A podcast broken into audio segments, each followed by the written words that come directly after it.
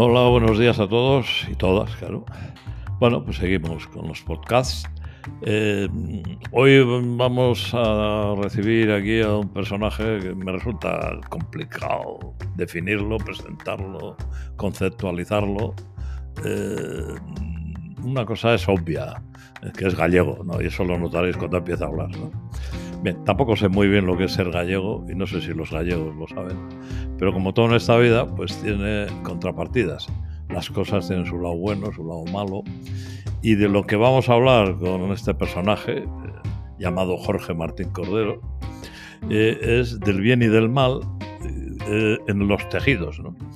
las células quieren vivir, quieren, quieren progresar, aspiran a ser cancerosas una, una a una, pero claro, el organismo no, no consiente eso. A veces hay que reparar tejidos, ahí aparece la inflamación, la inflamación es necesaria, pero a veces puede crear problemas. Eh, es difícil encontrar en la vida, digamos, el equilibrio, pero el equilibrio no consiste en quedarse amuermado y, y prohibirlo todo, sino, sino encontrar el equilibrio siendo libre, ¿no?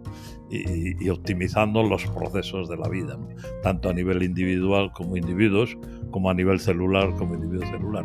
Bueno, pues eh, Jorge Martín nos puede aclarar muchas cuestiones y tal, porque se ha relacionado con esos individuos celulares que andan por ahí, por los tejidos, vigilando y actuando cuando hay que actuar, eh, sea, los, los macrófagos y esas cosas que la inflamación, el cáncer, la regeneración de tejidos y todo ese mundillo complejo, complejísimo, y que a veces los profesionales lo tratamos eh, como si eso fuera una tontería, ¿no?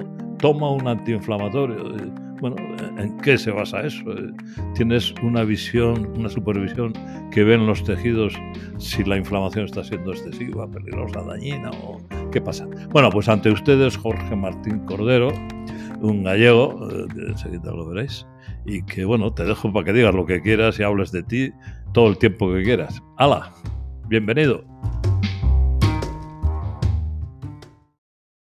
Muchas gracias. yo ya, como te acabo de decir, a mí donde estés tú y me llames, yo allí voy. Así que también soy un poco como las células del sistema inmune. También donde se me requiere, allá voy.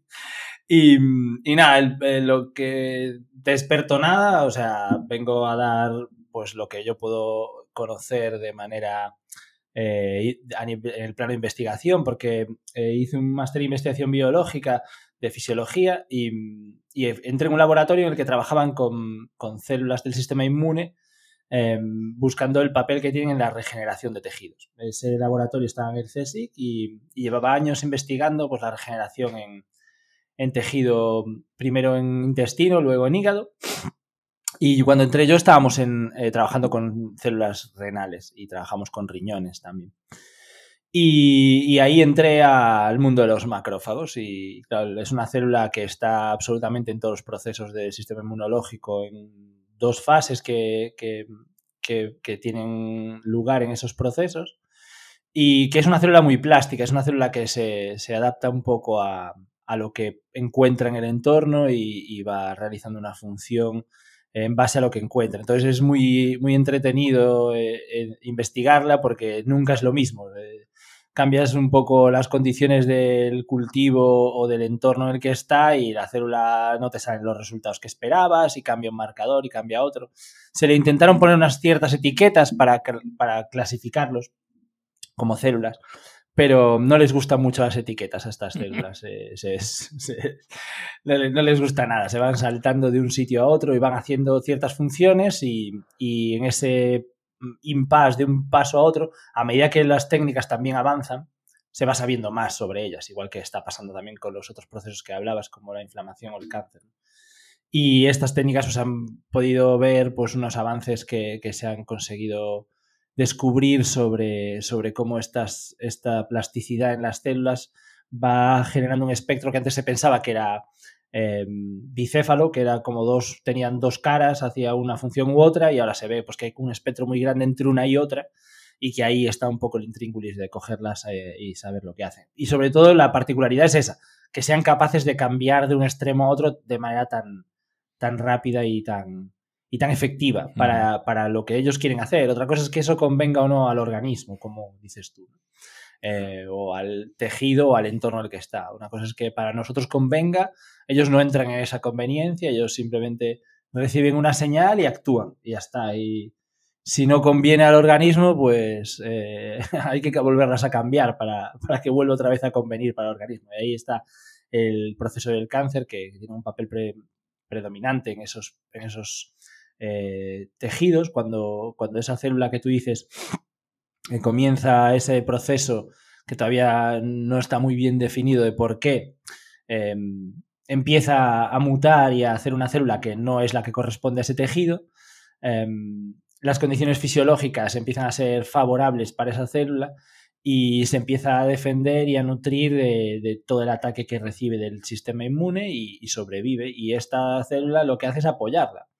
Eh, porque encuentra un tejido en el cual tiene que hacer que las condiciones del entorno le hacen ser una célula que ayude a proliferar esas, esas otras células. Entonces empieza a proliferar lo que para él está siendo, si tuviese conciencia ese macrófago y supiese lo que está haciendo, diría, joder, está haciendo de puta madre, porque vine aquí y había cuatro células y ya tengo hecho aquí un rollo gigantesco de, tejido. Pero claro, es que ese no es el que tocaba eh, regenerar, ¿no? Y, esto es un poco el, así explicado un poco a grosso modo lo que pasa en ese proceso.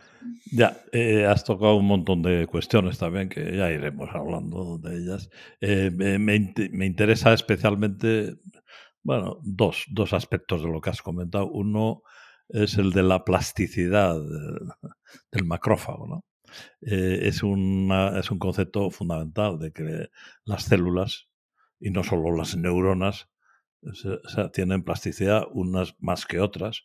Algunas tienen una función estricta, tienen un cometido y tienen un modo de trabajar, estar ahí, y no tienen esa capacidad de cambiar de, morfológica y funcionalmente. Pero vamos, el macrófago es, un, eh, es, una célula dotada de una plasticidad extrema que eh, tiene receptores para detectar todas las señales moleculares del tejido donde está operando y actuar de modo adaptado a las condiciones locales. Bien, eh, entonces esa plasticidad, sí, yo, a mí me, han enseñado o leído de que tenía dos, es, es bicéfalo, ¿no? El macrófago tipo M1, macrófago 1, que llega a un sitio donde ha habido una destrucción de tejido e inicia la inflamación, digamos, o colabora con la inflamación y entonces parece que es una célula mala que va allí y mata y se come todo y tal, destruye y tal. Pero luego, claro, las señales de los tejidos locales, en la medida que ha desaparecido el proceso de destrucción y ya no hay más cadáveres y más peligro, pues el macrófago va cambiando y va adoptando la, morfología M2, que sería antiinflamatoria, es la que inicia la regeneración del tejido. Por lo que me cuentas, eso es una cosa digitalizada, o M1 o M2, pero hay toda una zona de transición. Que, o sea, la plasticidad es analógica, no es tan digital. Claro. eso es un, espectro. Y, y el otro es que el sistema inmune de gilipollas a veces, ¿no? Porque se la dan con queso, ¿no? O sea, con una célula que consigue el modus vivendi del, de ser cancerosa, no, no solo el sistema inmune no se la come, sino que a través de sus, de sus células, de sus macrófagos, eh, eh, consigue que tenga un ambiente privilegiado, o sea, que le da más de comer, le, da factores de crecimiento vascular. Incluso me parece que te oí decir que, que aparecen como neuronas, neuritas, me parece que le llamabas, ¿no? Eh, para, para, organizar todo el proceso de que a las células cancerosas no les pase nada y tienen privilegio respecto a la comida que hay, aunque sea escasa. ¿no? Entonces, el sistema inmune es gilipollas, que es, o puede ser gilipollas. O sea, no nacemos con inteligencia ni en el sistema inmune, ni en la red neuronal, ni nada. La inteligencia es algo un objetivo a cumplir en la vida y no solo como individuos en la sociedad, sino también como sistemas celulares. Tiene que ser inteligente el sistema inmune para que no se la den con queso cada una de las células del cuerpo. ¿no? Esos dos cuestiones me parecen importantísimas, la plasticidad y la estupidez consustancial al sistema inmune o al sistema neuroinmune. hay un... pues sí, e, es así. O sea, solamente porque ahora me, vino a la cabeza una cosa que acabas de decir, y hay un, artículo que salió esta semana, que además el, habría que decir también que las células del sistema inmune, no los macrófagos en este caso, sino las, los linfocitos T, además es que las células tumorales se aprovechan de ellas porque ahora salió un artículo en el que se ve que eh, la forma que tienen de sobrevivir en ese entorno que se vuelve un poco hostil para las células normales de ese tejido, que fuese cual fuera, eh, las células cancerígenas sobreviven y es, es la hostia porque no hay manera de matarlas con nada eh, a nivel en, un sistema in vivo pluricelular, en en un sistema in vitro, en modelos de animal condicionado y tal, es un poco más sencillo, se van consiguiendo cosas, pero en un sistema pluricelular como el humano eh, parece un poco más complicado. Y, hay un artículo que sale ahora que eh, es, muy bonito. Eh, las células cancerígenas se pegan a las células linfocíticas T y a través de unos microtúbulos les quitan las mitocondrias. Y entonces, esas mitocondrias eh, que necesitan para sobrevivir se las quitan a la célula del sistema inmune. Esa célula, al no tener mitocondrias, ya no puede hacer su función como linfocito T fundamental en el proceso del cáncer, que se está utilizando ahora un montón, como incluso como diana para intentar ir a por el, a por el tumor, pues ya se quedan sin armas porque les quitaron la, el powerhouse que dicen los, los ingleses. Y entonces eh, esas mitocondrias van a parar a la, a la célula tumoral y la célula tumoral pues tiene una capacidad energética brutal para sobrevivir y para mantener su función y seguir reproduciendo. Entonces, además de, llegar allí eh, sin saber muy bien a lo que van y sin, saber, sin poder hacer su función porque llegan a un entorno también que las condiciona y qué tal, aún encima les roban sus herramientas. Pues, pues ya estamos jodidos. Ahora sí. que no hay nada que rascar. Como no nos, pongan esto un poquito mejor, aquí no tenemos nada que rascar. Y después es lo que decías de, la inteligencia, ¿no? Como, como individuos, eh, muchas veces eh, creemos que todo lleva un, raciocinio, un, estamos acostumbrados a ese razonamiento humano, que es un proceso celular, al final, pero, pero que, pero que hay ciertas células del organismo que no actúan así, o sea, tienen un switch on, switch off y punto. Entonces aquí se las manda a ir a un sitio, como hablábamos antes tú y yo antes de entrar, eh, tú me llamas ahora y me dices, me cago en la puta, vete ahí a La Coruña y súbete al Palacio de Justicia y empieza a romper ventanas, tal, y yo eh, me lo dice Arturo, allá voy, me subo trepo y empieza a romper ventanas, tal. Y claro, eh, cuando tengo el Palacio de Justicia reventado, viene un policía allí y me dice, ¿pero tú qué haces aquí? No, me mandó Arturo. ¿Qué quieres? Pues, pues, que esto no se puede hacer. Ah. ¿Cómo no se va a poder hacer si me mando Arturo? Yo ah. estoy hecho para que lo que me mande Arturo. Y, me, lleva, me llevan detenido y reventé algo que no tenía que reventar. ¿no? Pues esto, las enfermedades autoinmunes cursan así. Es decir, eh, una orden del cerebro que se supone que lo sabe todo y que no falla nunca, le manda a ir a un sitio y crea allí una inflamación y tal que no tiene ningún tipo de lógica eh, ni de sentido porque allí no hay ningún proceso peligroso ni que requiera de esa, de esa respuesta inmunológica exagerada. Y ahí es donde está el proceso que decías tú de la plasticidad. Realmente el, primera, esa primera oleada de macrófago, el, ese fenotipo eh, M1-like, digamos, que es proinflamatorio y que tiene esa característica de empezar a fagocitar y tal, em, viene como apoyo a los neutrófilos que van de primera oleada. ¿no? Entonces el, propio neutrófilo eh, manda señales Em, digamos, químicas eh, de atracción hacia el, hacia el macrófago para que pueda fagocitar toda la zona, incluso a ellos mismos. Y, esa fagocitosis provoca, una, que el entorno cambie de característica metabólica, eh, todos los sustratos metabólicos que hay alrededor al empezar a realizarse esa función fagocítica eh, reducen sustratos que hay en el entorno y, el macrófago empieza a recibir una señal química distinta lo primero. Y lo segundo, la propia fagocitosis, es decir, los sustratos que el macrófago fagocita, provocan una señalización interna que va incluso al núcleo y que hace que también cambie su propio fenotipo hacia otro tipo de fenotipo, eh, a veces que, provoca que, sea una apoptosis y ese macrófago desaparezca y ya acabó su función porque ya recibió la información de que está lleno de ese, de ese sustrato y, activa ese programa. Mm. Y otra que, pueda cambiar su función y, aparezca otro tipo de macrófago y se convierta en otro macrófago. Hay una cuestión que me interesa tocar, es que hay muchísimas cuestiones. Yo creo que estamos en el corazón de la vida y la muerte, ¿no? Bueno, en vez del Sí. corazón, en el cerebro de la vida y la muerte, ¿no? O sea, lo- la inteligencia o la falta de inteligencia, ¿no? Eh, eh, se abusa, yo creo, un poco del término inflama- inflamación, o al menos se define con esa misma palabra un montón de procesos que van desde cero a o sea, no hay nada que se parezca a una inflamación o la inflamación clásica, que es la que Claro. aparece, la que estás describiendo. ¿no? Realmente, para que haya inflamación se necesita una señal necrótica para ponerla en marcha. O, o- o la inflamación puede venir en toda su extensión en base a un error de evaluación o algún engaño, a una estupidez, digamos, del sistema inmune. o- Re- realmente lo que se necesita es una condición metabólica Eso determinada que atraiga esas células. Eh, que esté definido como que tenga que ser necrosis. eh, bueno, puede haber otros mecanismos en el tejido que, que provoquen que se atraiga esas células. No tiene por qué ser una necrosis. Ya, pero, Eh, pero de hecho, Sí, perdón. Eh, sí, eh, quizás se podría hablar de la necroptosis, por ejemplo. Sí, o sea que, pero sí, en todo caso sería una condición de destrucción celular o de peligro de destrucción celular. O sea que tiene que haber señales de, de destrucción o de peligro inminente de destrucción que hace que se movilicen o hay señalización de, de estrés celular, ¿no?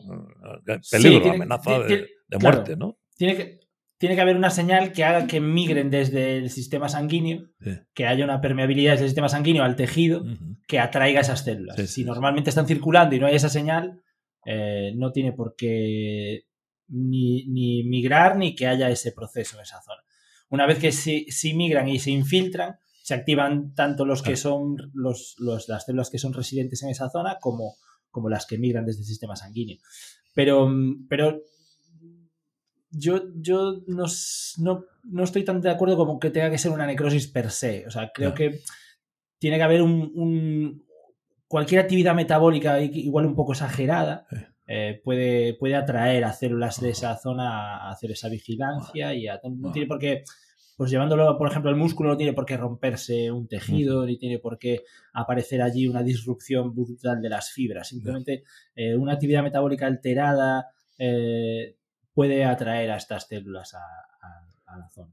Sí, pero esa actividad metabólica alterada sería una consecuencia de una situación comprometida Sí. de la actividad del músculo. O sea, bueno, Claro, o sea por que sería ejemplo, de- señalización de, estrés metabólico.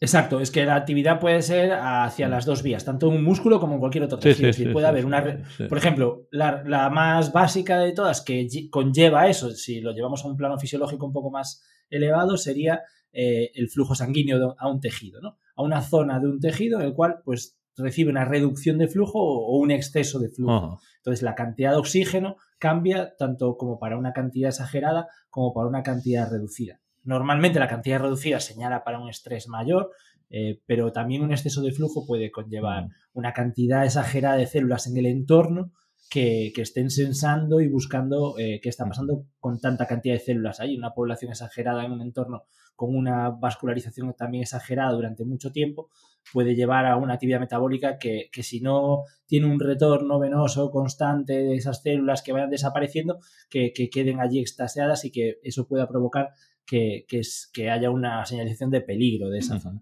Pero, pero sí, sí, tiene mucho que ver con esa regulación a través del sistema autónomo. Por eso al final siempre, aunque es metabólico y en que, o sea, aquí yo creo que eh, también hay que tener en cuenta que aunque digamos que la propia célula no tiene conciencia, eh, sí que hay un regulador central, que es el sistema nervioso central, que es el que decide a una zona u otra que haya una señal de más flujo o menos flujo, porque esa señal Mm. viene mediada por un vasodilatador eh, que viene siempre de un neurotransmisor Mm. o, o de, una, de una actividad relacionada con el sistema nervioso. Ah, pero en principio los tejidos tienen múltiples eh, recursos de adaptación a condiciones metabólicas, digamos, ¿no? Sí, Los tejidos, sí. incluyendo el sistema nervioso autónomo, que también responde localmente eh, y luego además sistémicamente en relación a, órdenes del gobierno, ¿no? Pero que los tejidos Exacto. localmente, los barrios del organismo tienen un, sistema de gestión y de regulación muy, muy, muy complejo y muy, muy, fino, ¿no? Sí, sí, sí, sí, sí. Ah. sí, sí ¿no? Y eso no, no, es tan común que falle, pero al final eh, sí que vemos por las patologías que a veces fallan. Sí, sí. A veces fallan. Y a veces es difícil encontrar el fallo. Mm, eh, esto se va encontrando a medida que se va avanzando el conocimiento, por supuesto, porque mm, digamos que el plano más mm, superficial de encontrar algo es la, clínica del paciente, que tú mm. empiezas a notar síntomas, a través de los síntomas puedes llegar a donde está eso circunscrito a un ámbito metabólico, eh, o, el ámbito que, consideres y a qué tejido está afectando y dónde viene y tal. Y después la investigación básica va creando conocimiento para que el médico del plan superficial pueda llegar a saber por qué hay una consecuencia de un síntoma en algo que tiene un plano metabólico celular. Em, esta investigación, como va avanzando mucho y se van creando modelos muy avanzados y muy tal, pues Em, se van conociendo muchísimas más cosas de lo, que, de lo que está sucediendo en el organismo para que ese facultativo que mm. tiene ese paciente delante diga, hostia, ¿qué está pasando aquí? Que tengo toda esta cantidad de síntomas, eh, no pueden ser cosas separadas. Aquí tiene que estar pasando algo general que tengo que investigar a ver qué, es lo que está pasando. Y, esto, mm, este conocimiento que se va generando con la investigación básica va generando respuestas. Y también va supeditado un poco al avance científico que hay, que también eh, crea corrientes de, conocimiento. Es decir, cuando apareció la genética, pues todo es una disrupción genética, porque cuando vas a mirar células y las vas a investigar y miras los genes, pues a medida que empiezas a ver, hostia, pues este gen tiene más cantidad de RNA mensajero de este gen, ¿no? o de esta proteína, o de este tal. Y, cómo puede haber este gen sobreexpresado? ¿Y por qué esta persona? Entonces, todo es genético, todo tiene una causa genética. Que tenga una causa genética no quiere decir que el DNA de esa persona se haya modificado, ah. simplemente que hay una sobreexpresión de esos genes en esa zona que están alterados y están respondiendo de manera epigenética a las señales que hay alrededor. Y entonces modifican su genoma. Eh, o características o sobreexpresan sus genes, no modifican su genoma, para poder adaptarse a ese entorno y poder funcionar y seguir sobreviviendo, que al final es una eh, biología evolutiva, es una respuesta de supervivencia a lo que pasa en el entorno. Em, ¿Qué puede condicionar esto? Que, haya respuestas que hasta ahora no se sabían o que se pueden ir conociendo por, pues, por las nuevas técnicas que existen. Y ahora la corriente genética que sigue ahí, se pasó de la genética a la epigenética, Ahora la corriente es metabólica. Ahora se está investigando mucho el metabolismo, se hace metabolomics. Eh, una época que era pues de la genética y el genetics se pasó a la proteómica y a todos los análisis de proteómica. Ahora se está investigando mucho el tema del metabolismo y se está volviendo a buscar que, ahí tiene que haber un proceso metabólico que esté haciendo algo que, siempre esté la, respuesta en que la célula tiene que sobrevivir y, y el entorno metabólico condiciona su entorno. Entonces, un poco se está buscando por ahí la respuesta. Pero hay una cosa que llama la atención, que es que eh, la mayor parte de los, en clínica, los, los pacientes eh, tienen quejas proyectadas sobre el movimiento, digamos, sobre la actividad muscular. Eh, sin embargo, no aparecen en, en, relación a un estrés inducido por un ejercicio intenso sino que aparecen estando quietos y, con una actividad mermada, reducida, restringida. Entonces, ¿qué sentido tiene que en unas condiciones de no estrés, o sea, no hay ni una condición que esté siendo exigente con los tejidos, ni sea amenazante para los tejidos, ¿qué, ¿qué, sentido tiene que aquello esté actuando como si estuviera pasando o fuera a pasar algo en esos tejidos? O sea, esa, esa, esa incoherencia entre no hay estrés eh, de movimiento, estrés de ejercicio ni nada. El individuo eh, se acaba de despertar, ya está parado todo el día y ya, y ya parece como que allí estuviera pasando algo, porque nota dolor al intentar moverse en reposo. Y, hay dos opciones. Una, ¿qué les pasa a esos tejidos? O por, y la otra sería, ¿por qué si a esos tejidos no les pasa nada? Si no tienen una situación de estrés ni nada, si están como Dios, si están, si, están relajados, si no tienen nada, y por qué aparecen los síntomas. ¿no? A ver, ¿cómo lo ves?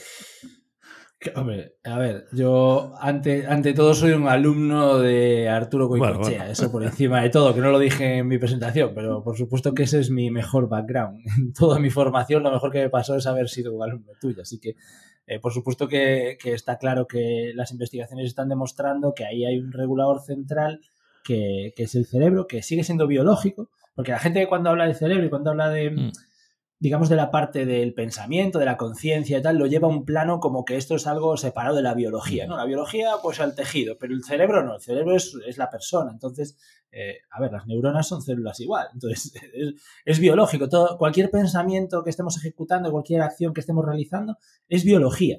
Y todos nuestros pensamientos y todas nuestras acciones están eh, son actos biológicos que se realizan en nuestro cerebro y que eso tiene una consecuencia final que vemos, como hablábamos antes del médico, ¿no? al final la consecuencia final es lo que vemos en la persona, pero eso es una cantidad de procesos biológicos que se están desarrollando en el cerebro y, que también hay que tener en cuenta que funcionan como este macrófago, es decir, eh, una neurona que tiene una conexión con otra y que establece una conexión con otra y una conexión con otra y de manera automática genera una respuesta y tú dices, ay, qué listo soy, ¿cómo hice esta respuesta tan buena tal?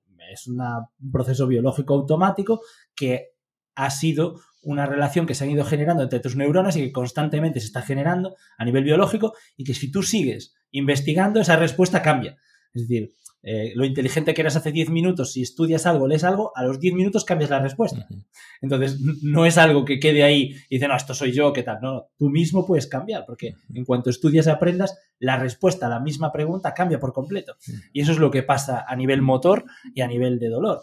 Eh, los tejidos eh, van recibiendo información del entorno, el cerebro va recibiendo información del entorno, y esa información que tenía el cerebro para un tejido que era exactamente igual hace 10 minutos, cambia porque acaba de recibir una información y las neuronas se han relacionado de una forma y crean una respuesta. Y entonces ahora eh, hay un riesgo ahí que no pinta nada, pero de repente, pues oye, hay que vigilar aquí esta espalda que, que parece que puede ser el peor problema de la historia y a partir de ahora, pues vamos a tener aquí una hipervigilancia constante sobre este tejido.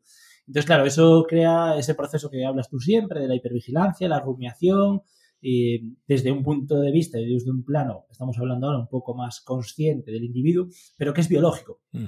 Que está generado por una conexión biológica entre las neuronas de ese individuo en determinadas partes de su cerebro y que pueden cambiar esa respuesta igual que yo puedo cambiar esta respuesta que decía a una pregunta normal. Es decir, yo puedo cambiar esa respuesta que hace el cerebro en cuanto vaya informando y vaya generándole esa sensación al cerebro de que no está pasando absolutamente nada. Con una lógica que tú estás eh, demostrando ahora, porque es lógico que si tú eh, coges una barra de alterofilia y la intentas levantar por encima de la cabeza, ¿cómo no te va a doler al día siguiente todo? Es un estrés, como decías tú, al que has sometido al cuerpo, al que no está acostumbrado. Mm. ¿Cómo hago para que no me duela? Si la pregunta de, de tus pacientes fuera, doctor, eh, levanté una barra por encima de la cabeza y hoy me dolía la espalda y los brazos que no podía con ella. ¿Cómo hago para que no me duela levantarla? Pues mañana levántate y vuelve a levantar la barra. Mm joder, pero me va a volver a doler. Que sí, que sí, que claro que te va a doler. Y pasado mañana también, pero cada vez te va a doler menos y voy a llegar un día en el que no te duela. Porque ya estarás acostumbrado y no será un estrés. Porque tu organismo dirá, hostia, otra vez, a levantar la barra, ahí va el psicópata este, venga, va, prepara, los prepara los músculos, venga, manda sangre, aumenta la temperatura, venga, prepara las proteínas para que se pongan contráctiles, venga, aumenta el número de fibras que necesitamos, tal, muy bien. Ahora, ¿estás contento? ¿Ya levantaste la barra? Pues venga, tira. Eh, reparamos la zona, tal, y perfecto. Y el día siguiente, pues me duele un poquito menos. Hostia, doctor, pues desde que levanto la barra me duele menos, ya no me duelen los brazos y la espalda como cuando la levanté la primera vez. Lógico, porque tu cerebro ya no le concede un riesgo a esto porque ya lo hizo tantas veces que ya está acostumbrado y no le supone un estrés. Ahora, el primer día que lo vas a levantar, cuanto mayor sea el estímulo y cuanto más agresivo sea y más desconocido, más dolor genera posterior. Eh, me imagino que estás hablando de las agujetas. Por ejemplo. ¿Cuál es el, sustrato de los tejidos cuando sentimos agujetas? Porque no tengo una idea clara qué es, cuál es el soporte eh, biológico de la agujeta. ¿no? Antes hablaba de que había micro necrosis por ahí, como pequeños puntos de necrosis, mm. con una microinflamación en esos puntos, que si el ácido láctico, que si no sé qué, que si no sé cuántos. Eh, ¿qué, nos puedes decir? ¿Qué, ¿Qué, es lo que pasa en un tejido cuando uno no tiene agujetas por haber levantado la, la mierda a la pesa esa el primer día? Yo, al tejido, mm, bueno, a ver, a nivel biológico al tejido sí que le pasa. De hecho, eh, se están haciendo ahora investigaciones sobre qué pasa cuando se hacen determinados estímulos, sean concéntricos, excéntricos y con determinadas cargas. Em, pero, pero son tejidos que mientras no haya una rotura, que a veces las hay, mm. pequeñas roturas de fibras pequeñas, tal, pero el proceso de la regeneración biológica, de la regeneración muscular es muy, como decías tú antes, es muy, muy fiable y se hace de manera muy, muy fácil. Eh, cada vez que alguna pequeña fibra se rompe, pues se regenera muy rápido cuando son muy pequeñitas o cuando se genera una rotura de la estructura de la matriz extracelular eh, que envuelve a la fibra muscular, pues se regenera súper rápido también. Em, no hay una disrupción muy grande del tejido, o sea, el tejido realmente no necesita romperse de una manera muy exagerada para, para generar eh, una respuesta inflamatoria, digamos, que puede haber ahí. Sí que, sí que hay una respuesta inflamatoria, no muy exagerada, pero que tiene que llegar a la zona por, porque hay un, lo que hablábamos antes, un estrés en el tejido que se está sometiendo a un estiramiento, se está sometiendo a una señal de mecanotransducción, hay una vascularización exagerada, hay un entorno metabólico alterado. Entonces, todo eso llama al sistema inmune y, van por ahí a, hacer su función. Lo que pasa es que la hacen de manera muy rápido porque no hay una digamos, una disrupción grande, no hay un gap entre las fibras grandísimo, simplemente lo que hacen es eh, generar esa respuesta para reparar las pequeñas fibras que se puedan haber eh, roto en esa, en esa zona, muy pequeñitas y que de manera muy rápida se pueden regenerar. Cuando hay muchas fibras que se rompieron, una fibra grande o no son unas pequeñas células, eh, sí que el proceso dura un poquito más, eh, dura unos cuantos días. Pero, pero cuando el, estrés es muy grande y se ha producido ya una rotura que ha hecho que incluso se rompieran vasos del entorno y que requieran de un proceso que lleva mucho más tiempo. Cuando el, esfuerzo estructural no es muy grande, no hay esa, respuesta. Em, aquí también juega un papel muy grande el, flujo sanguíneo que también llega al tejido. Es decir, cuando el flujo se reduce mucho, eso activa una señal para las células satélite para que empiecen a buscar a ver si hay algún tipo de, gap en las fibras musculares.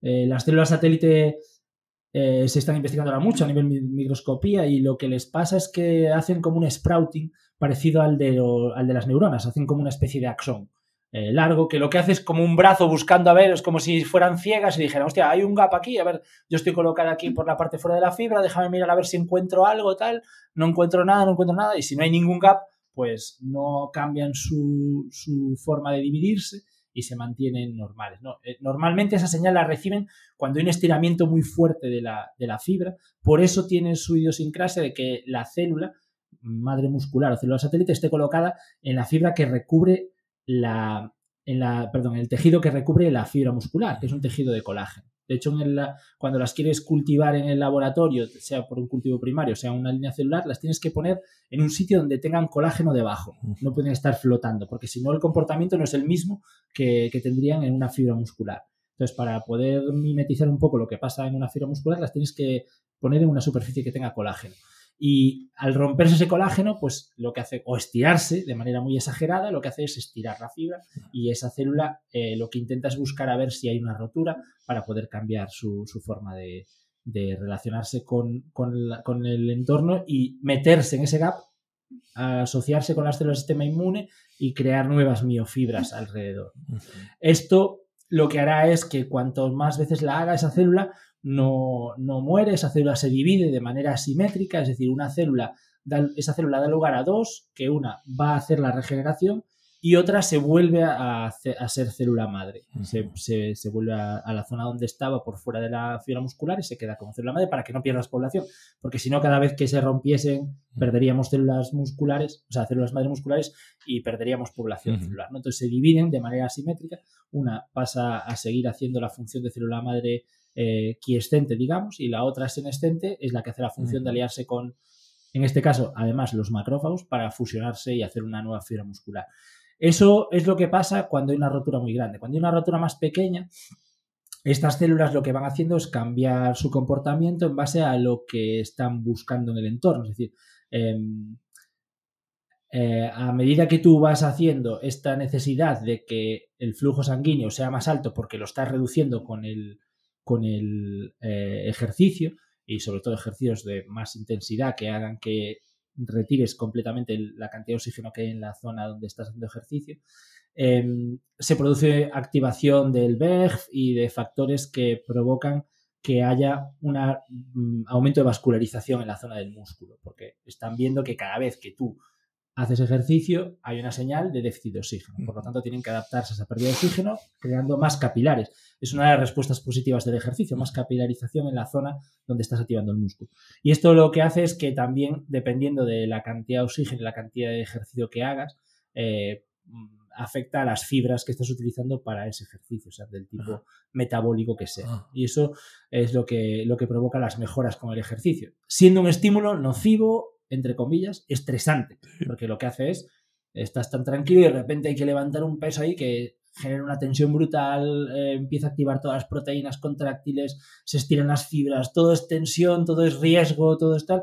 Y entonces hay una respuesta a decir qué pasó aquí. Cuando ven que no hay ningún problema, no hay esa eh, rotura de tejidos, no hay tal, pues el, estímulo ya se considera que es algo, eh, digamos, normal, entre comillas, para el individuo y que, y que tiene que desaparecer. Lógicamente, a medida que te vas relacionando con el ejercicio, mm. eh, esta, esta, respuesta es menos aguda. La primera vez es cuando y que haces algo es brutal, además es inesperado porque cuando lo estás haciendo estás prestando atención a lo que tu cerebro demanda del entorno en lo que te estás moviendo, pues sea corriendo al aire libre, esquiando, en un, gimnasio, tal, todo es nuevo, todo, prestas atención a tal, intentas relacionarte con ese entorno, entonces la, esa capacidad de supervivencia que tiene el individuo es, bueno, pues me tengo que mimetizar con el entorno y lo primero es sobrevivir en este entorno. Entonces no presto atención a lo que está pasando a nivel interno.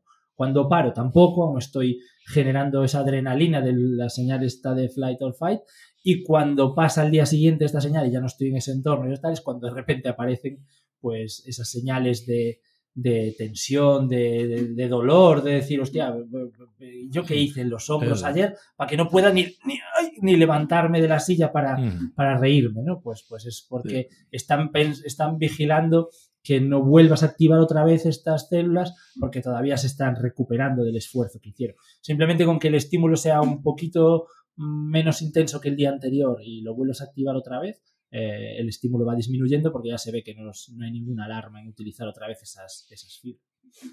Sí, o sea que eso es una cuestión importante que a veces intuitivamente, la intuición a veces es peligrosa, a veces nos salva la vida, pero otras veces es peligrosa. ¿no? Eh, intuitivamente, cuando uno ha hecho algo y luego aparece el dolor por las agujetas, etcétera, ¿no? Eh, pues tiende a, intuitivamente a guardar reposo y a catalogar esa actividad como esto tengo que evitarlo, ¿no? Sin embargo, parece que lo que habría que hacer es lo contrario. No, seguir con la actividad, a lo mejor con un patrón más gradual o no sé, pero no hacer caso al dolor como indicador siempre de que eso es malo. O sea, el dolor, bueno, hay veces que expresa un periodo de adaptación entonces tú continúas y aunque esté doliendo, bueno, vas consiguiendo que el organismo reconozca, tolere esa actividad y haga sus adaptaciones para que puedas hacerla porque le ha atribuido un valor eh, como adaptación a un entorno, porque el ejercicio tiene un valor biológico que ya no lo tiene, porque mm. ahora es cultural, ¿no? Pero antes el ejercicio iba destinado a coger comida, a, luchar con el con otro macho que, ¿no? Eh, eh, bueno, o sea que el ejercicio está protegido biológicamente. Luego buscará adaptaciones para que haya ejercicio, actividad, movimiento, libertad, exploración y todo eso, ¿no? Lo que pasa es que, claro, la cultura ahora eh, todo eso lo ha modificado y ha quitado el valor biológico del ejercicio y lo ha convertido a veces en, un, en, una moda, incluso, ¿no? Que se, sí, es una moda. Pero sigue funcionando estos mecanismos de adaptación a una carga novedosa que aparece expresada como objetos, pero bueno, se puede y se debe seguir si uno quiere hacer pesas o quiere hacer lo que quiera pues bueno, lo que eh, quiera. O sea que el dolor no indica lo que podemos hacer y lo que no podemos, no siempre. No, de hecho, de hecho es lo que te decía, la respuesta no es estándar. Es decir, a nivel biológico, tú puedes ver en un laboratorio las células de una forma o incluso puedes aislar una fibra muscular de un animal, ponerla en cultivo mm. y ver cómo responde. Pero cuando vas a los individuos, eh, hay individuos que hacen ejercicio un día con una carga determinada, los dos, el mismo gimnasio, empiezan nuevos, al día siguiente, ¿tienes agujetas? Hostia, tío, pues no, no, no noto mucho. Y el otro no se puede mover. Ah. Eh, no depende de la carga ni depende del ejercicio, ni del gimnasio, ni del monitor, ni de la marca de ropa que utilizaron. Eh, depende de que hay un cerebro detrás que está considerando muy peligrosa esa actividad por las señales que recibió y el otro no. Entonces, eh, al final llegamos siempre a lo mismo, es, el cerebro el que, el que condiciona esto y le da una etiqueta de peligrosidad a esto. Mm. Eh, cuando no la tiene. Y esto es lo mismo que, que, pasa con el ejercicio, es lo mismo, hay una analogía muy grande en lo que tú recomiendas en, el tema del dolor eh, para adaptación al día a día y a las condiciones. Es decir, eh, tus pacientes cuando llegan a una consulta de dolor siempre dicen, no, es que yo no, yo no puedo hacer esto, esa negación constante. ¿no? Yo no puedo dormir, es que dormí en el sofá y no puedo dormir. Tal. Lo primero que les dices tú, pues, tienes que dormir en el sofá, tío. O sea, es que hasta que no duermas en el sofá todos los putos días de tu vida, no te vas a curar de esto. Porque siempre vas a estar escapando de los sofás por todos lados del mundo y el sofá no tiene ningún puto problema. O sea, si vamos a mirar el coeficiente de restitución de la espuma en la que te tumbas en el sofá, no tiene ninguna diferencia con tu cama. Lo que pasa es que el contexto le da una particularidad que tú aprendiste que el sofá es malo para la espalda. Porque tu abuelo dormía en el sofá y cuando se levantaba tenía lumbalgia. Ay, me duele el lumbago. Y tú aprendiste eso y ahora el sofá es el peligro más grande de la humanidad. No es verdad. Ah. Hay gente que duerme en el sofá y no le pasa nada, entonces tú tienes que aprender a dormir en el sofá sin que al día siguiente te duele la espalda. Entonces, como las agujetas. Duerme 10 minutos, levántate y ya irás poco a poco acostumbrado a dormir en el sofá. Pero tienes que eh, quitarte este miedo de encima e infundado porque no tiene ninguna peligrosidad. Siempre que no la tenga. Cuando sea algo que, lo mismo que hablabas antes de ejercicio. Claro, si tú te encuentras un tío que fue a levantar pesas, intentó levantar en un ejercicio determinado algo y le aparece un hematoma en los isquiotibiales eh, con una temperatura aumentada, con tal, pues hombre, al día siguiente no vas a poder moverlo, pero precisamente porque el cerebro también, es verdad que no hablamos de esto, ahí el cerebro manda señales a ese tejido tan lejano. ¿eh? O sea, ahí hay un factor que se está estudiando un poco, pero parece que es el BDNF, y el, el BDNF inhibe la capacidad contráctil de las fibras. Entonces, eh, removerlo de la zona implicaría que pudieses contraer las fibras, removerías todo el sustrato que está generando una regeneración en esa zona y no podría regenerarse las fibras. Por lo tanto, tiene un sentido biológico, que en ese momento no tengas que movilizar esa zona. Cuando pasa un tiempo, ya puedes movilizar, pero hay un tiempo determinado en el cual es necesario que lleguen ahí unas células y si tú mueves las fibras musculares, estás impidiendo que lleguen a esa zona. Y aparte, estás haciendo una contracción de esas fibras cuando no pueden contraerse, que han recibido una señal de que se han roto. Entonces, el cerebro manda un factor ahí para que eso se proteja y no se mueva. Cuando ese factor va disminuyendo a medida que pasa el tiempo y se van regenerando las fibras, tú puedes otra vez volver a, realizar esas contracciones. Sí, o sea que dentro de lo que cabe hay inteligencia en el sistema.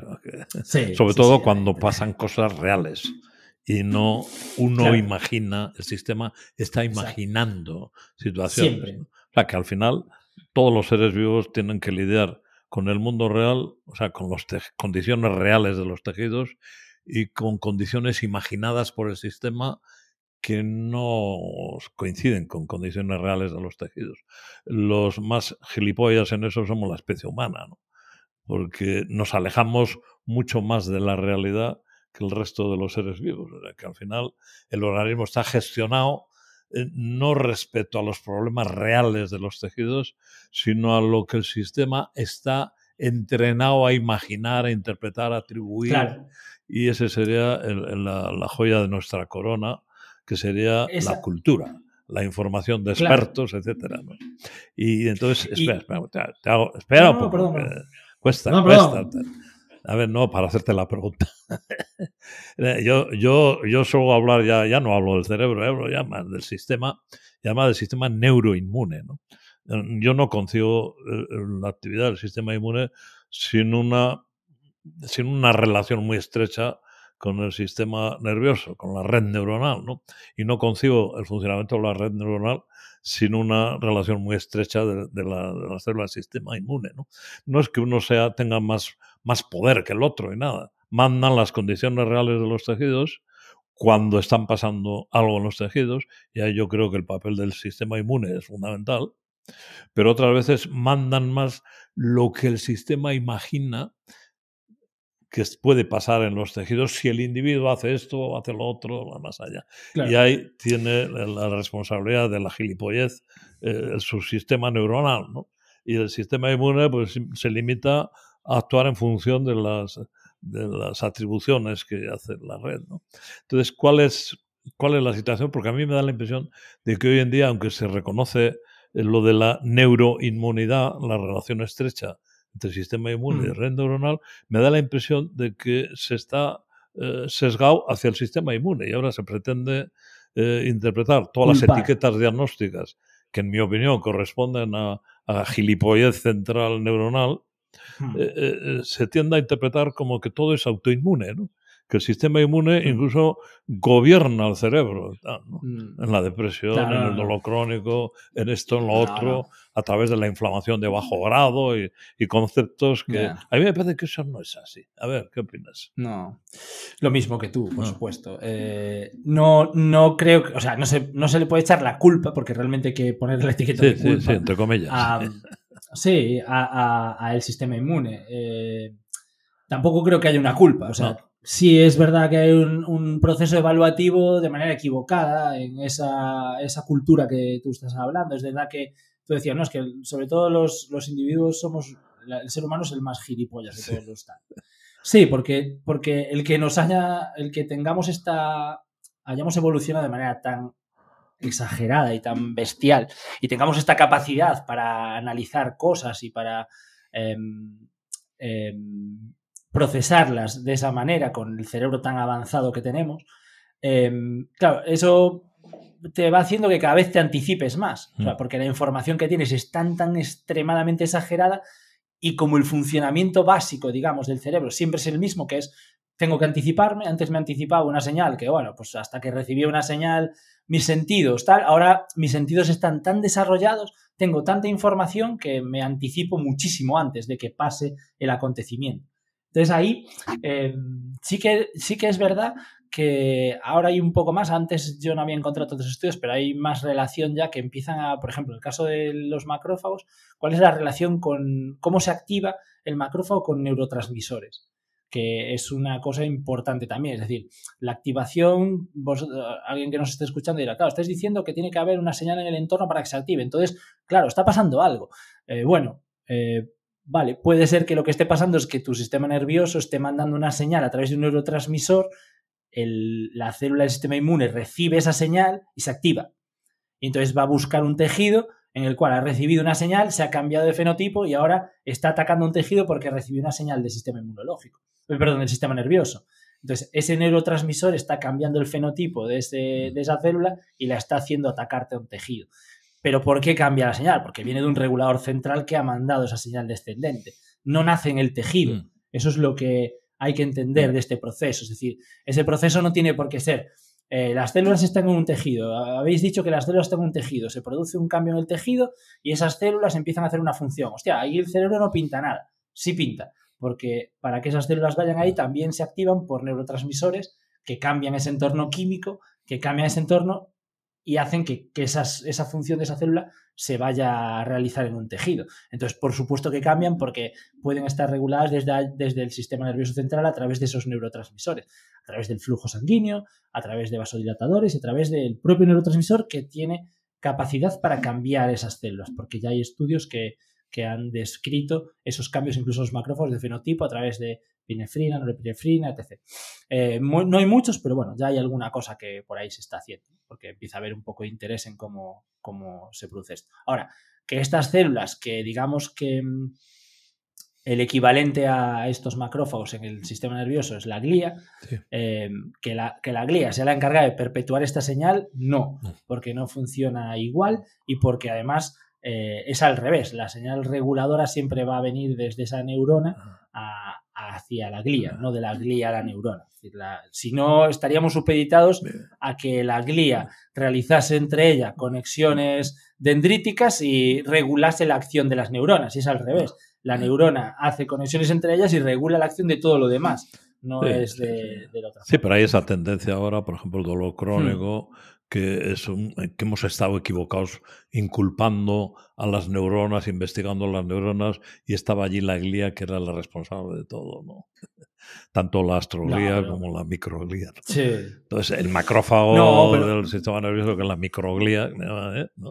lo único que hace es, es palpar por la chepa de todas las sinapsis y si encuentra hmm. señales de que indican esta sinapsis, mejor elimínala, cómetela y se la come. Entonces está eh, ejecutando actividad, si hay una actividad sináptica, la respeta y además incluso hmm. la protegerá y para que y creará más arborizaciones esa neurona eh, la animará venga sí muy bien Y, en cambio cuando no hay actividad allí o, yo sé, hay, señalización de, que debe desaparecer pues la microglía coge, lleva allí, ¡pum! y se come la sinapsis, con lo cual parece que se está diciendo que el sistema inmune condiciona la plasticidad cerebral. No, no, no, no, no. El sistema inmune, a través de la microglía, ejecuta, actúa para que toda esa red opere desde las creencias, expectativas, actividades, estado emocional. O sea, mierda neuronal, no, no mierda inmune. Sí, sí, es, es, como, es como cuando tú explicabas que mm, cuando se explica la lesión en el tejido y se habla de cómo viaja hacia la médula y de ahí al asta posterior y del asta posterior asciende y tal, como corrientes como la fisioterapia y bueno y otras corrientes determinadas, incluso la propia medicina, mm, parece que paran en el asta mm. posterior de la médula, ¿no? Dice, bueno, aquí, aquí ya hay una sinapsis hasta, aquí. Vale, pero entonces, pero ¿por qué va para arriba la señal? O sea, ¿por, qué, por, qué se hace una sinapsis aquí y sube? Tiene que haber algún motivo por el cual esto esté relacionado. Si no, si esto fuese un centro regulador local, eh, no tendría sentido que esa señal subiese al cerebro. Ahí tiene que haber un motivo por el cual sube, que es el que hace que después haya una señal descendente. O sea, claro, que sube para provocar una respuesta descendente posterior. Entonces, ¿por qué la importante es la que va por el asta posterior para arriba y después no importa nada lo que descienda? Claro que importa lo que desciende, porque es la respuesta que se genera a través de ese comité evaluador, que son todas las neuronas que están en el cerebro, que, lo que hacen es tomar la decisión de lo que se hace con esa información que asciende. Entonces, lo que es relevante aquí es lo que se decide ahí arriba, no lo que está pasando en el tejido abajo, entre comillas, porque es relevante si hay de verdad esa función orgánica disruptiva que tal, pero eso genera respuestas que, que tienen sentido y aparte que, tienen una consecuencia, eh, digamos, mm, medible y, visible. Cuando no hay esos signos de que esté pasando nada orgánico en ese tejido que requiera de una actuación, no debe de producirse. Entonces, muchas veces el médico, el facultativo, va buscando una, algo que me dé, decir, bueno, aquí tiene que estar pasando algo. Entonces, los pacientes eh, van pasando de un médico a otro buscando cuál es el origen de su causa. Y cuando encuentran que no hay nada, dicen, bueno, pues, pues dolor crónico y, venga, a circular. Eh, bueno, para, un poco, porque eh, a lo mejor lo que está pasando es que hay un funcionamiento fisiológico del cerebro que por, por el motivo relacionado con la biología de las neuronas, lo que ha aprendido esas neuronas a, reaccionar durante toda su vida, pues le generan una respuesta exagerada a una zona por esa cultura que se ha eh, generado en esa zona, pero que es una cultura que al final es biología de esas neuronas y que son las, reguladoras primeras de todo esto. Eh, de, hecho, incluso lo que te comentaba el otro día de la serie esta que, se llama Dope Sick, que, que, están poniendo en Disney Plus, que es sobre la epidemia de los opioides en Estados Unidos. Em, los, de la farmacéutica que llevan el tema del dolor, hay un momento que dicen, mira, es que los pacientes responden de esta forma, eh, les damos el opioide y, debería de durar, según vosotros, 12 horas y a las 4 horas ya el paciente no puede con dolor, hay que darle más dosis o más tal. ¿Qué, qué, pasa? Bueno, pues a estos pacientes les vais a decir que tienen dolor, en eh, la traducción lo dicen como hipercurrente, como dolor recurrente, ¿no? pues, eh, digamos que sería una forma de traducir lo que sería un dolor crónico, dolor exagerado. Y entonces le, le dicen, vamos a inventarnos un tipo de dolor que sufren estos pacientes que no responden bien al opioide durante 12 horas y a estos hay que doblarles la dosis. Entonces, lo único que hay que hacer es que si tomaban 20 miligramos, 40. Si tomaban 40, 80 y ya está. Y, con esto les decís, no, es que los que respondéis así, os pasa esto. Y le dan la pastilla y vuelven a mejorar otra vez. generando una contraprestación de, primero, eh, una adicción brutal al opioide. Y segundo, que ese primer efecto, decir, sí, sí, ya sé lo que te pasa, ahora tienes otra etiqueta, venías aquí con un dolor de lo que fuera y ahora es que has cambiado y ahora tu etiqueta ya no es esa, es dolor hipercurrente y ahora te doy otra pastilla distinta, entonces durante un tiempo tengo esa etiqueta, tengo el remedio, pues me funciona hasta que mi cerebro vuelve otra vez a decir aquí está pasando algo y no me llega ni lo que me das, ni me creo el dolor hipercurrente, ni sé lo que es, empiezo a dudar, empiezo a, no cumplirse lo que me dices y claro, se generó un problema eh, de salud pública pandémico, porque es una pandemia lo que está pasando allí, y, y que tiene difícil solución ahora mismo porque, porque el abordaje no es el correcto, está claro. A ver, eh, en definitiva, tenemos un problema los sapiens, manóntropo, que es la cultura que los más listos de la especie han ido volcando para explicar todo aquello que no conocemos suficientemente bien, en vez de guardar un prudente silencio, pues no sabemos. No, siempre han, siempre se ha, puesto teorías, marcos teóricos, causas y tal. Y esto nos, nos hace que tengamos más probabilidad de eh, vivir con mortificación y con invalidez de un modo absurdo, gilipollesco, porque no es por culpa del organismo, sino por culpa de la gestión inducida por una determinada información. Eso es lo que yo eh, defiendo y me parece que es así. Nosotros, eh, cuando se da esta situación, no es un problema de tejidos, es un problema evaluativo de aprendizaje, de, desarrollo, conectividad, todas esas cosas.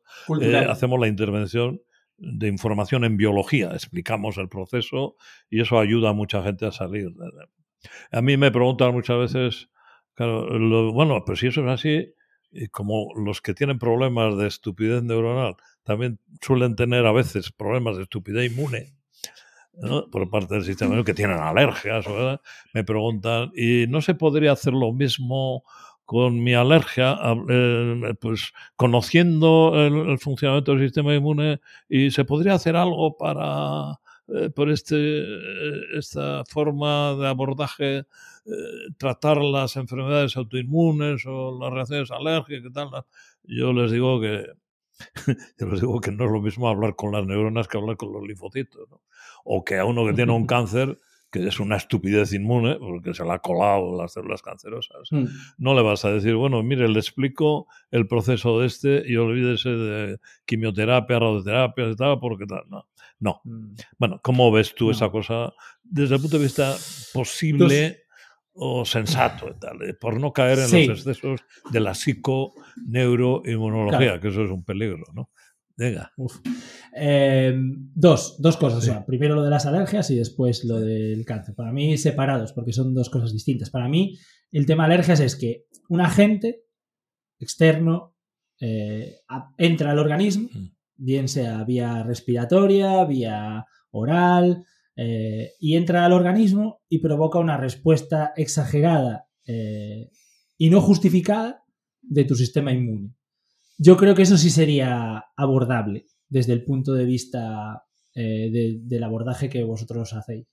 Em, de hecho, a mí me, parece que incluso haciendo una analogía a lo que hablábamos antes, incluso como entrenamiento, se está haciendo. Hmm. Se está haciendo. O sea, por ejemplo, niños súper alérgicos a la lactosa, se les están dando microdosis de lactosa y están pudiendo eh, tolerarla. ¿Qué dices tú? ¿Pero para qué? Pues no le des leche y ya está. Ya, pero es que hay un cierto peligro. Estos niños van a un cumpleaños eh, y hay unos gusanitos por allí por la mesa y esos gusanitos tienen lactosa, los, los tocan, los, se tocan la boca y pueden hacer un shock anafiláctico y corre peligro su vida. ¿no? Entonces, eh, para protegerlos en ese sentido, darles una información y, y ser capaces de sobreponerse a esa incapacidad del sistema inmune que que puede llevarles a, cambiar mucho su, funcionamiento fisiológico. Eh, yo creo que con ese entrenamiento, entre comillas, inmunológico, es decir, someterle a un estímulo no nocivo de esa sustancia, controlado en un entorno médico, facultativo, con todos los eh, requisitos que requiere una intervención de este estilo, pero sí que se está viendo que se puede responder positivamente a esto. Mm, alergia, de la misma manera. Eh, en un entorno controlado y siempre que esa alergia no, acabe cursando con ese, esa consecuencia final, porque es que también hay que ver qué tipo de grado de alergia, qué tipo de grado, ¿no? Pero, pero estas respuestas de rinitis, de, em, de cambios de, temperatura, de cuando entras en un entorno que hay mucho polvo, qué tal, que son respuestas exageradas y que a, tu lado hay un tío que tiene el mismo polvo alrededor que tú y ni le lloran los ojos ni tiene nada, porque tú sí eres más sensible a ese producto, porque no estás acostumbrado a estar en ese entorno. Simplemente con adaptarte a ese entorno ya cambias ese, ese proceso porque pasa lo mismo que pasaba con el ejercicio. Deja de ser nocivo, deja de ser un estrés, se convierte en algo habitual, entonces tu, tu sistema nervioso, tu sistema neuroinmune eh, responde de una manera más eh, moderada cuando la cantidad de, estímulo que hay no es tan nocivo. Entonces simplemente es adaptarse a eso y creo que de manera gradual se puede hacer. Eh, de ahí pasamos a las enfermedades neuroinmunes, que no tiene por qué haber un agente que entre, y, que sí hay una respuesta exagerada. Em, yo creo que eso tiene más que ver con esas vías que vemos del dolor en un tejido en el que se produce una señalización eh, exagerada por, parte del sistema nervioso y empieza a doler un entorno, un tejido, que no tiene por qué ser un tejido el que duela, porque al final el dolor es una proyección de las neuronas, porque si no en la cabeza no tendría sentido ese dolor que se genera. Entonces, eh, te empieza a doler un brazo de manera inespecífica cuando no ha pasado nada, se perpetúa ese dolor, tienes la etiqueta de dolor crónico y tal. Pues eso mismo mm, pasa eh, si no es un tejido muscular, pues un colon irritable eh, y determinadas enfermedades autoinmunes que creo que sí tendrían abordaje desde este punto de vista. lo que pasa que la, la, vía de investigación no va por ahí. La vía de investigación va pues, a buscar un fármaco que bloquee la acción exagerada del sistema inmune en esos brotes. Eh, nada más. Si fuese algo eh, que no fuese a brotes, eh, ya llegamos al proceso que decías tú antes, que es que cambia tan radicalmente el entorno y la función de la célula que está en ese tejido, esa célula epitelial del tejido que sea, cambia y ya no es una célula ese tejido, ya es una célula cancerígena.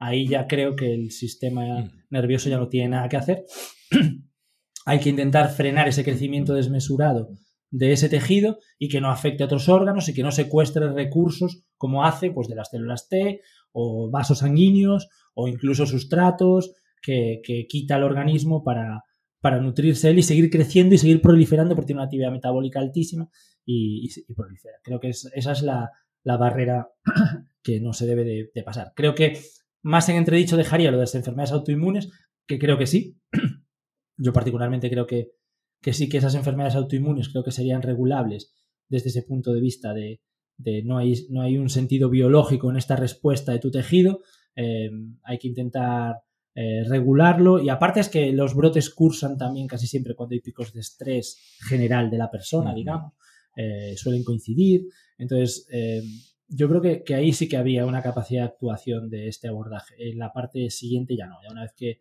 que hay una proliferación desmesurada de un tejido como el cáncer, ahí no, no tiene nada que ver con... Sí, el efecto placebo eh, marcaría un poco la diferencia, ¿no? Tanto en las alergias como en las enfermedades autoinmunes hay posible efecto placebo, tú puedes, en, en las dos direcciones, o sea, placebo nocebo, ¿no? Sin embargo, en el cáncer yo creo que no. No, ahí no hay nada que hacer. No, porque la, la, prueba fidedigna de que, aparte de la sintomatología que tú tengas, eh, ahí hay que mirar que hay un tejido que ha proliferado que no tiene las características del tejido que está alrededor. Es decir, donde había células hepáticas, ahora hay un grupo de células que mm. hacen un, tumor mm. y ese tumor son células que deberían de ser hepáticas, que ya no lo son. Y han mutado y tienen una característica parecida a las que tenían antes las células hepáticas, pero ahora ya no son hepáticas, tienen otra función y se comportan de manera distinta. Entonces, eso se puede ver por resonancia, y se puede ver por un montón de técnicas de imagen, ahí hay un tejido que no corresponde a esa zona y si sigue creciendo compromete el órgano. Eso no está regulado por el sistema nervioso que diga em, aquí hay una alarma exagerada. No sé si en un inicio principal, cuando empieza esto, esa primera disrupción y esa primera mutación, puede haber habido una señal excesiva de actividad neuronal en esa zona que haya llevado a que crezca ese tejido y tal. Puede ser, pero, pero no por esa parte consciente se puede regular ese crecimiento. Muy bien, Jorge. Pues no sé, se me ocurren muchas preguntas, pero yo creo que. Bueno, podríamos estar aquí. Yo con Jorge puedo estar. Sobre todo si hay birras y los pinchos y tal. Podemos pasar un día entero especulando o no especulando, sino simplemente reflexionando sobre datos que están allá y que nos permiten conocer mejor claro, un poco, cómo funciona y nos permite conocer mejor lo que ignoramos de cómo funciona que también es importante. Claro, la, información está ahí. O sea, nosotros ahora aquí a modo de charla y tal lo vamos eh, explicando para que la gente que no tiene tantos conocimientos o que no quiere acceder a esa información, pues tenga una información un poco mejor. Pero al final tú puedes buscar esta información en cualquier sitio a nivel biológico, porque mm. la ciencia básica sigue investigando sobre eso y tú puedes ver lo que le pasa a una célula cuando le pones un estímulo, eh, cuando cambias los estímulos, cuando aumentas los estímulos, cuando lo pones en un tejido, cuando a ese tejido le haces todas las cosas que se hacen en investigación para ver lo que está pasando. ¿no? Y con toda esa investigación que está publicada y que está tal, tú puedes ver toda la información que hay, todo lo que se está haciendo. Incluso em, la divulgación científica ahora, que creció tanto con estas herramientas que hay de podcast, etc., los divulgadores también te cuentan los artículos y te los explican y puedes escuchar cómo funciona a nivel biológico tu organismo. Eh, lo que tiene que haber es un sentido después de traslación eso hacia la parte clínica. O sea, la parte clínica se tiene que nutrir de esa información básica para correlacionarlo. Es decir, no puede haber eh, una información que digas, hostia, eh, o sea que estáis diciendo que las células del sistema inmune eh, reciben una, señal del cerebro y tal. Bueno, pues entonces, si están diciendo que el papel del sistema inmune en el cáncer es tal, pues yo desde mi cerebro ahora voy a hacer lo mismo tal y me voy a curar. No, no, no estamos diciendo eso porque esa no es no es, nuestro, nuestra explicación, no se pueden sacar de contexto las cosas, pero sí explicar cómo funciona un poco el organismo todos estos actores que, están supeditados a, esta información. Lo que pasa es que yo, yo creo que hay poca investigación eh, que analice el factor específicamente humano, que es el factor de la creencia de las, y buscar correlaciones entre cogniciones, aprendizaje, eh, influencia de información experta y, cambios tisulares, eh, para empezar a plantear la información como un elemento biológico. O sea, la realidad tiene materia, energía, espacio-tiempo, información. Entonces la información es un componente biológico, es el que separa la biología de la materia. Y entonces no se está considerando la información como un elemento biológico y la estamos dejando ahí que cualquiera utilice su información eh, según sus intereses y no al servicio de cómo vamos conociendo el papel de la información en todos estos procesos. Exacto.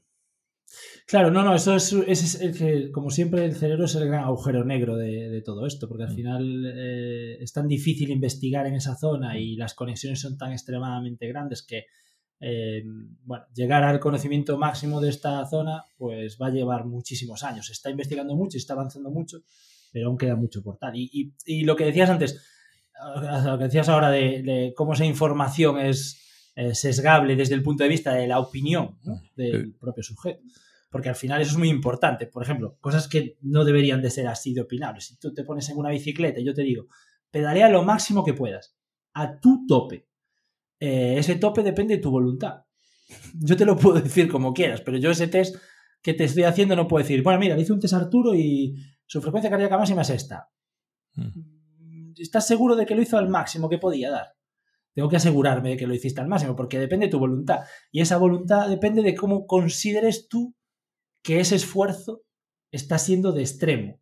Es decir, eh, se están analizando deportistas que en condiciones brutales de frecuencia cardíaca elevadísimas, tal, en otras condiciones, como la percepción del esfuerzo es mayor, no llegan a esos valores porque mm. están percibiendo, su sistema está diciendo, uy, entonces esa fatiga que se estaba vinculando a una fatiga metabólica, es decir, no puede correr más este tío, metabólicamente está out, se cogen las mitocondrias del tío de una biopsia, se le ponen en respirómetro y dice, hostia, pues la mitocondria da más, porque este tío no da más. Su mitocondria podía respirar más. ¿Y por qué no da más?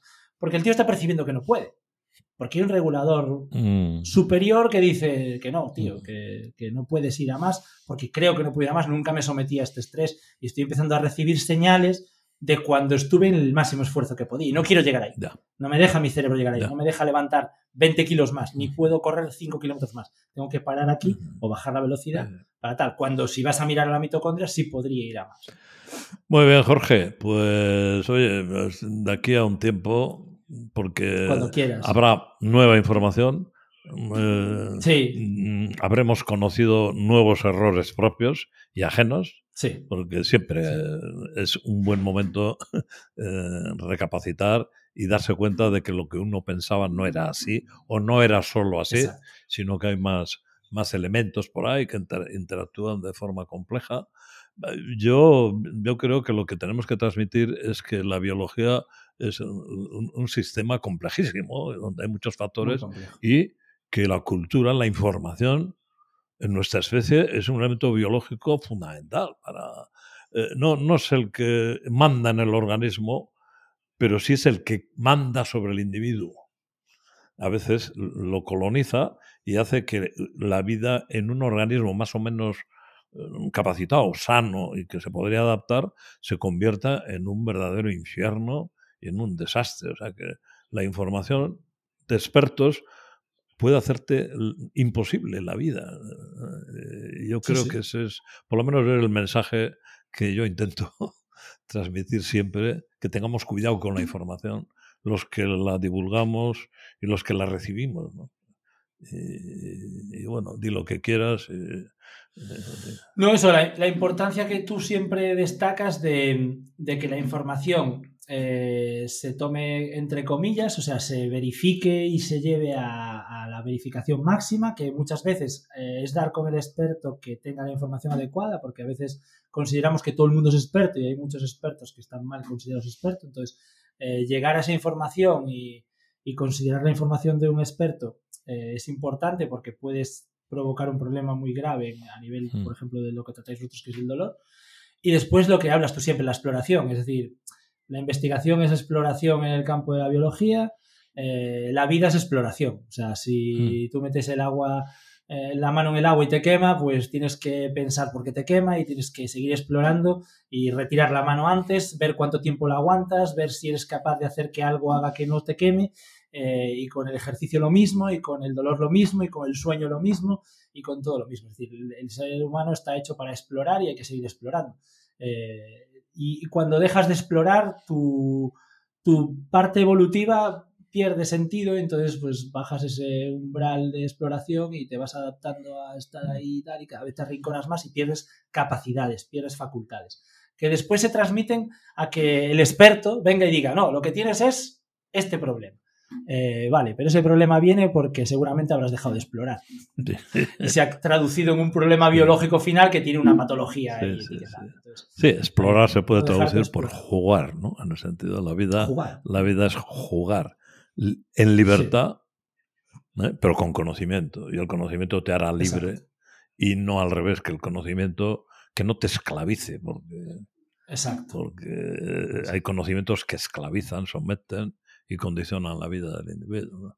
Eh, nosotros por lo menos intentamos no ser de esos, no sé si lo conseguimos, o generamos otro sometimiento, otra esclavitud, ¿no? Pero yo creo que no.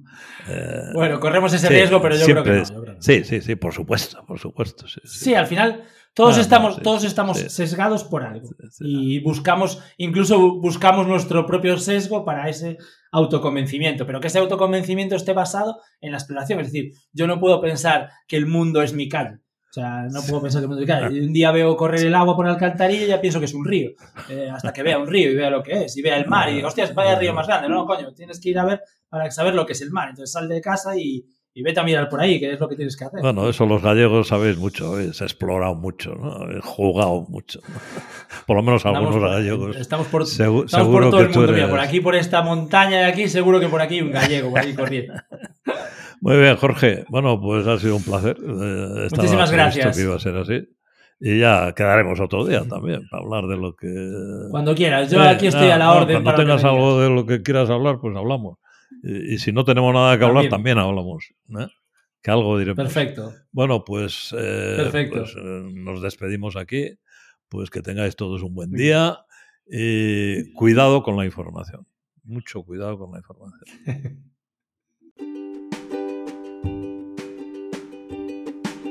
Te damos la bienvenida al podcast Desfragilizando. Somos un neurólogo, dos fisios y una ingeniera y queremos desfragilizar a la población. En nuestra vida profesional nos dedicamos a abordar el dolor y síntomas sin explicación médica. En este podcast queremos hablar de algo más amplio, la cantidad de información fragilizante que tenemos integrada en la cultura, que nuestro cuerpo es frágil, que hay que sentarse de una manera concreta, levantar pesos no sé cómo, impactos en articulaciones, contracturas, estirar antes del deporte y bueno, más rituales churruchú que están desactualizados según la ciencia.